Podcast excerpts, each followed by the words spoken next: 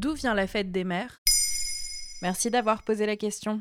Ce week-end, c'est la fête des mères en France. Si vous faites partie des 63% de Français qui ne l'ont jamais oublié, selon un sondage YouGov réalisé en 2022, vous avez sûrement déjà prévu d'envoyer un message, d'appeler ou d'offrir un cadeau à votre chère maman. Des colliers de pâtes que l'on faisait à l'école, aux beaux bouquets ou bijoux que l'on achète à l'âge adulte, célébrer cette fête est une tradition pour beaucoup d'entre nous.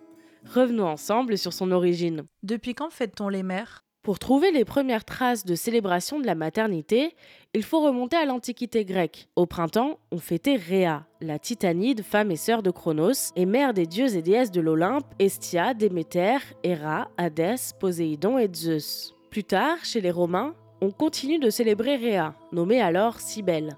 Puis, au 5e siècle, les célébrations changent pour devenir les Matreliae, qui rendent hommage à Mater Matuta, la déesse du matin et de l'enfantement. Ces fêtes ont lieu le 11 juin, mais là, les mères de famille s'affichent avec leurs neveux et nièces et non leurs enfants.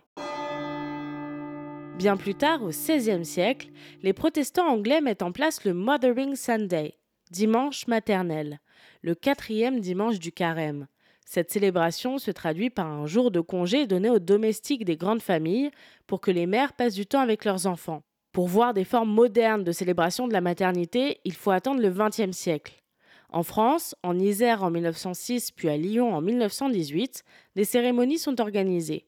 Aux États-Unis, c'est la femme d'affaires Anna Jarvis qui œuvre pour la création d'une fête officielle dès 1907 pour honorer un vœu de sa propre mère décédée. En 1914, le deuxième dimanche de mai devient officiellement férié dans le pays et la fête des mères est créée. J'ai entendu dire que c'était le maréchal Pétain qui avait mis en place cette tradition en France, c'est vrai? En effet, même si, comme je le disais plus tôt, des villes célébraient déjà les mères en France depuis plusieurs décennies, c'est bien le maréchal Pétain qui fait de la fête des mères une tradition officielle et nationale.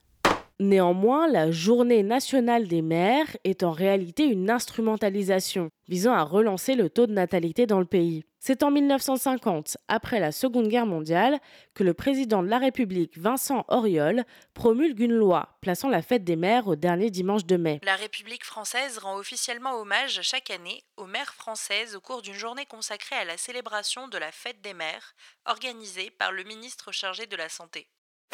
Et les cadeaux alors? Selon France Info, les Français dépensent en moyenne 60 euros pour leur mère et offrent en majorité des fleurs. D'ailleurs, d'après Hortense Aran, fondatrice de Fleurs d'ici, les fleuristes réalisent environ 20% de leur chiffre d'affaires ce jour-là. Attention, les mamans citent comme pire cadeau des objets électroménagers, comme un aspirateur ou un fer à repasser.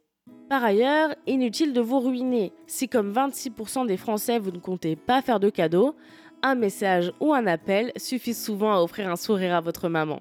Voilà d'où vient la fête des mères. Maintenant, vous savez, un épisode écrit et réalisé par Mayel Diallo. Ce podcast est disponible sur toutes les plateformes audio et si cet épisode vous a plu, n'hésitez pas à laisser des commentaires ou des étoiles sur vos applis de podcast préférés.